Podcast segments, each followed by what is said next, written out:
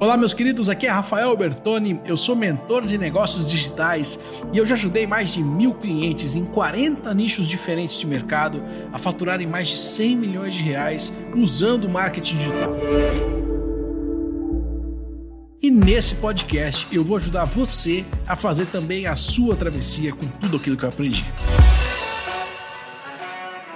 Olha, o meu maior valor, assim, de longe, quando a gente fala de valor, é aquilo que você valoriza, né? Cada pessoa valoriza uma coisa diferente, não tem um valor melhor que outro, mas meu pessoal, o maior valor que eu tenho, sem dúvida, é liberdade. Né? Então, é eu ter a possibilidade de, de fazer aquilo que eu quiser, de usar o meu tempo, a minha energia, o meu esforço, o meu trabalho, tudo aquilo que eu tenho acesso da maneira que eu quiser. É quase que um, sei lá, um exagero do livre-arbítrio aí, né? Você realmente pode fazer o que você quiser. Eu acho que as pessoas, na verdade, não têm livre-arbítrio, sabe? Elas não têm. Sabe por que, elas não têm? Porque elas não têm recurso financeiro, recurso de tempo, elas não têm possibilidade de fazer o que elas quiserem. Elas não podem amanhã sair e, sei lá, e viajar, ou chegar numa terça-feira e sair mais cedo para almoçar porque é aniversário de casamento seu com sua esposa. Sei lá, entende? A liberdade de tempo e liberdade financeira e liberdade geográfica para mim, né? São três liberdades que eu não abro mão por nada nesse mundo. E aí, então eu queria criar, sempre quis criar um negócio,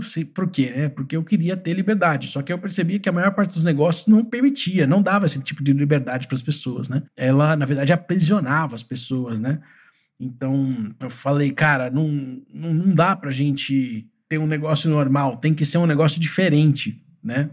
E, inclusive, eu me lembro de uma das histórias que eu passei na minha vida que foi muito impactante para mim, né? Quando eu tinha acabado de sair da faculdade, eu tinha conseguido um emprego e eu lembro que eu fiz assim um processo seletivo que tinha umas 200 pessoas, era um processo seletivo complicado, difícil de passar e tal. E modéstia à parte assim, eu fui muito bem, muito bem. Passei em primeiro lugar assim no processo seletivo, né? Porque eu já sabia vender, né? Naturalmente já tinha uma habilidade de vendas ali, já me vendia muito bem, né? É, percebi o que os caras queriam e fui entregando tudo que eles precisavam, né? E aí passei. E aí eu comecei a trabalhar. E quando eu comecei a trabalhar, eu fui numa agência, era uma agência de turismo na época, né? E essa agência ficava dentro de uma empresa farmacêutica. E era eu e mais três caras que trabalhavam lá dentro. Como a gente era uma célula da agência dentro da empresa. E aí eu me lembro que um dos caras que trabalhava lá, né? A gente virou muito amigo. E aí eu lembro que eu perguntei um dia para ele, porque ele era bem mais velho que eu, ele devia ter uns, sei lá, uns 55, talvez 60 anos, assim. E aí eu perguntei, cara, por que você tá aqui ainda, né?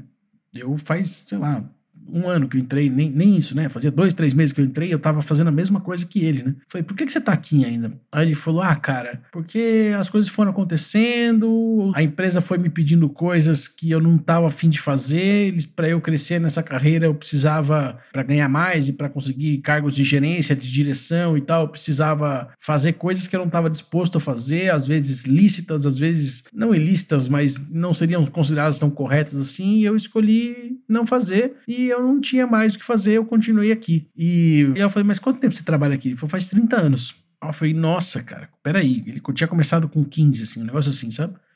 Aí devia ter 45, então. Aí eu falei, como assim faz 30 anos, cara? Ele falou, é, faz 30 anos que eu trabalho aqui. E naquele momento, eu.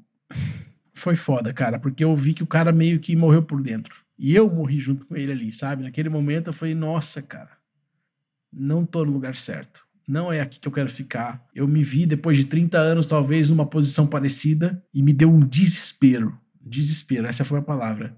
E aí eu saí de lá e comecei a ir atrás de alternativa. Eu falei, vou fazer alguma coisa. Isso fazia dois meses que eu tava trabalhando, cara. Dois meses. E aí eu falei, não, não dá. Não dá, não vou ficar aqui de jeito nenhum. E aí eu lembro que meu primo mandou uma mensagem para mim, um e-mail para mim, falando assim: olha, Rafa, que legal esse negócio aqui.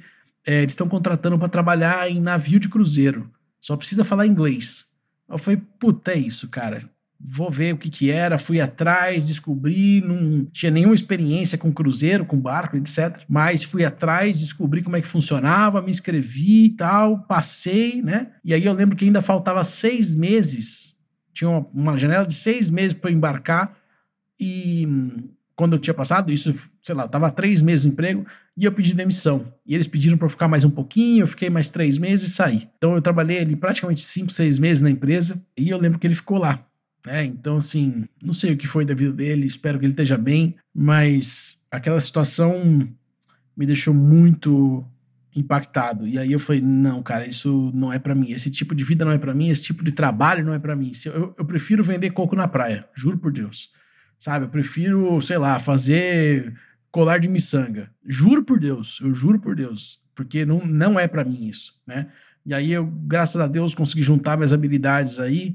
Fui, trabalhei no navio seis meses, conheci 24 países em seis meses, virei garçom. É, outro dia eu conto melhor essa história, mas quando eu voltei, comecei a construir a SBCOP e a empresa que eu tenho hoje, e o resto é história. Mas devo muito àquele cara que me ensinou muito e que sou muito grato por ele ter passado pela minha vida e me mostrado talvez um caminho que para ele funcionou, mas que para mim não seria impossível seguir. E tudo isso porque para mim o meu maior valor é liberdade. Né? Liberdade para mim é algo inegociável, inegociável, né? Então Recentemente eu comecei a aprender a velejar, faz um ano e meio, dois anos, e o que me encanta em velejar ou em subir um barco não é o glamour, não é nada disso, porque se você vai lá, você vai ver que não é nada glamouroso, é puxar corda, é meter a mão na graxa, é fazer tudo que tem que fazer para chegar, fazer o barco chegar nos lugares que tem que chegar, né?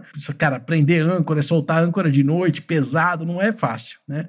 Mas a possibilidade de eu chegar em qualquer lugar do mundo com um barquinho como aquele, me faz sonhar. E liberdade para mim é algo que eu não abro mão. E se tem uma coisa na minha vida que eu não abro mão, é isso. Eu lembro, inclusive, que no meu casamento, a minha esposa tem o mesmo valor que eu, liberdade, né? E eu lembro que no meu casamento eu falei para ela assim: olha, sabe o que vai mudar amanhã, né? Um dos meus votos foi esse, né? Sabe o que vai mudar amanhã, depois que a gente tiver assinado esse papel e tiver casado? Não vai mudar absolutamente nada.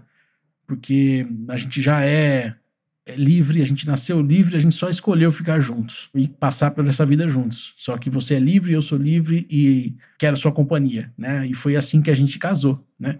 Então, esse é o nível de poder que esse valor tem dentro de mim, assim, de fato é algo que é inegociável.